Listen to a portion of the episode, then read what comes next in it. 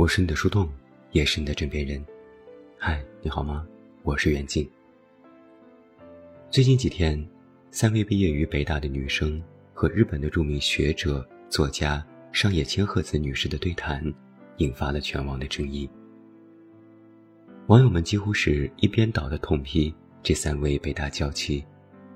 作为拥有高学历的知识女性，在本应该精彩的对谈里，却几乎呈现出了让人尴尬。甚至是感觉愤怒的另一种状态。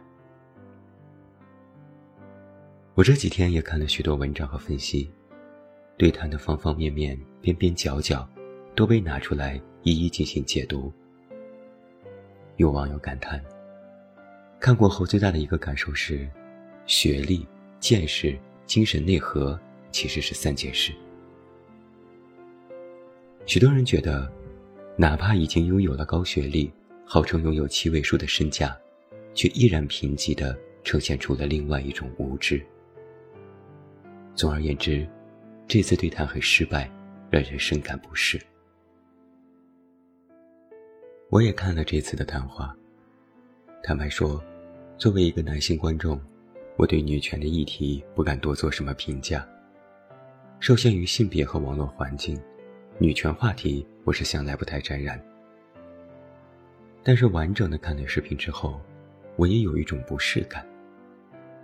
这种不适，不是对女权的讨论，也不仅仅是能问出不结婚是因为被男人伤过吗这种低质问题。坦白说，这次对谈本身层次和认知就不在一个水准线上，直率的讲，就是格局小了。所以提问不够高明，表达不够清晰，甚至北大女生身上。那种不自知的优越感，都显得非常突兀和尴尬。然而在这其中，让我感觉不舒服的，是他们身上那种通过他证来完成自证的过程。身为高知女性，走入婚姻和生活，哪怕在网络上已经拥有了极高的人气，成为网红，拥有了一定的社会地位，我都没从他们的身上看到一种笃定。反而更多的是慌张。整个对谈一个最直接的感受就是，他们渴望通过一位在专业领域拥有话语权的人，不断的抛出一些非常简单粗暴的问题，来肯定自己的选择是正确的。如果一场关于女权的讨论，变成了所谓的结不结婚、恋不恋爱、生不生孩子这样浅显的问题。那么其实这个讨论就没有什么意义，无非就是一个标签对上了另外一个标签。这不是什么对谈，更像是寻求外界对自己的认可和对于自己生活的展示。这种通过对谈却透露出的他证，让我感觉不舒服。但说白了，我理解这种他证的过程，因为这就是我们的模式。这也恰恰反映出了我们社会当中的大多数女生真实的困境与挣扎。或许也不单单是女性，在我们如今的社会里，无论男女，我们每个人都处于这种挣扎之中。什么是他证呢？就是他人来证明，就是我们好像已经习惯了，不管自己选择如何生活，选择哪一种生活方式。都必须通过他人的认同来让自己认同。自证是自我认同，他证是他人认同。在中国式的家庭环境教育当中，从来都是通过他证来进行完成的，我们基本不会进行自证。也就是我们很少时候会觉得在做一件事，是我想做，我愿意做，我觉得我做的很棒。我们的成长模式都是，老师让我做，家人让我做，老师和家人觉得我做的很棒，我要做的很棒，让他们肯定和赞美，然后我才会觉得自己可能的确还不错。许多人的人生逻辑都是这样的，在获得自我认同之前，要先获得他人的认同，才能够完成自我认同，要先经过他证。才能够完成自证。这或许不是一个什么绝对的错误或者是隐患，但是放在和上野千鹤子的访谈当中，就显得非常的突兀。上野老师是一个完全自证的人，如果你看过他曾经的演讲，读过他的书，你就会明白，他所有的认知和观点，都来源于他的自证。他觉得如何，他认为怎样，他所理解的女权是如何等等。而这三位北大的女生，却是我们现实生活当中非常普遍的由他证转自证的人。所以，在对谈里。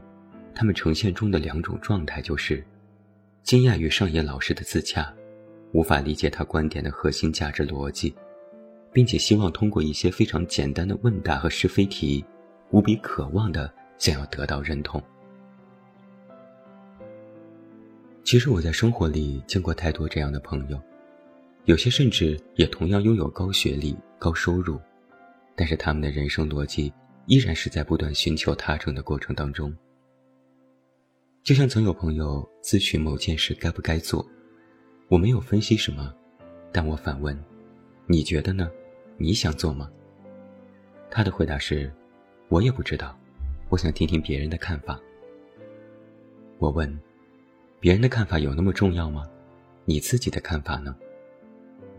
他说：“我好像做不做都行，但如果大家都觉得我应该做，那么我可以做。”从那时起，我就知道，其实很多人无所谓喜欢不喜欢，能力够不够，想还是不想，他们都可以，只要别人愿意和点头。它的根源，其实是我们似乎无法摆脱的凝视，一种来源于社会的凝视，并且身为当事人还要美化这种凝视，逼着自己自洽。就像其中的这位北大女生在其他的一个视频里说到的，说她之所以婚后生孩子，是因为如果不生，老公就要出轨，婚姻会破裂，因为老公想要孩子，所以生了。然后他还要给这件事进行自洽美化，我是在拯救我的婚姻，我终于意识到了这一点，所以至少一个努力的姿态我要拿出来，我是女权主义。精神独立又自由，因为我通过努力力挽狂澜了我的婚姻。单独把这件事拎出来去说，大家都觉得好笑，明显不对劲。但细想一下，把这套逻辑拿出来对应我们的日常生活，却是处处可见。我们无法摆脱社会的凝视，工作不工作，结婚不结婚，生育不生育。很多时候都不是尊崇于内心的选择，而是掺杂了许多其他的因素，甚至是功利的目的。所以，我们无法完成自证，因为自证很多时候无法摆脱他证的凝视。上野千鹤子是一个不管他证，只需要自证的人，而北大女生却是既要他证，也渴望自证的人。既要高喊女权和自由万岁，又不得不生存于男性和社会的凝视之下，并且还要自我美化和合理化这种凝视，且冠以精神独立的名义，这才是怪异的地方。看了此次的对谈，也有很多让我颇有收获的地方。上野千鹤子说：“不要糊弄自己。”他解释道：“最重要的。”是要诚实的对待自己，在每个方面扪心自问，这里能让，那里绝对不能让。问到最后，肯定都能搞清楚。这是一个非常有格局的观点。人是特别善于给自己包装的，习惯用不同的方式来给自己说明，习惯用不同的标签来彰显自己，习惯通过语言、观点和个人思维去说服别人。就像我比较反感的所谓女权，非要用结婚、生孩子、冠名权这些东西，来定义别人是否被男权绑架。但这世界上的所有问题都并不是一个简单的是非题。就像我们总说，这世界并非是非黑即白这么简单。人生不是对错是非，人生是冷暖自知。在你所接触的真实生活里，唯有自己感觉自由自在，才是真正权力的彰显。曾经有人不怀好意地问我：“我是女权，你是吗？”我回答说：“我不是，我是威权，因为能吃。”对方不依不饶：“你是公众写作者，你竟然不为女性站台发言吗？”我说：“我的立场。”不体现在站在哪一边和为谁摇旗呐喊上。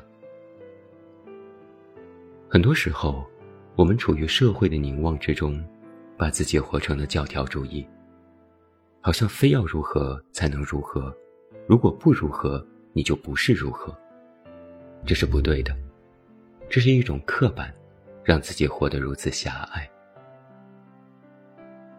在访谈里，上野千鹤子说了这样的一段话。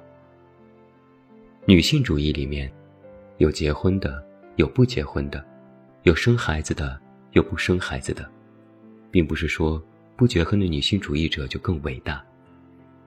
有坚持不化妆的女性主义者，或者坚持不戴胸罩，仿佛女性主义有三六九等之分，有正确与不正确之分。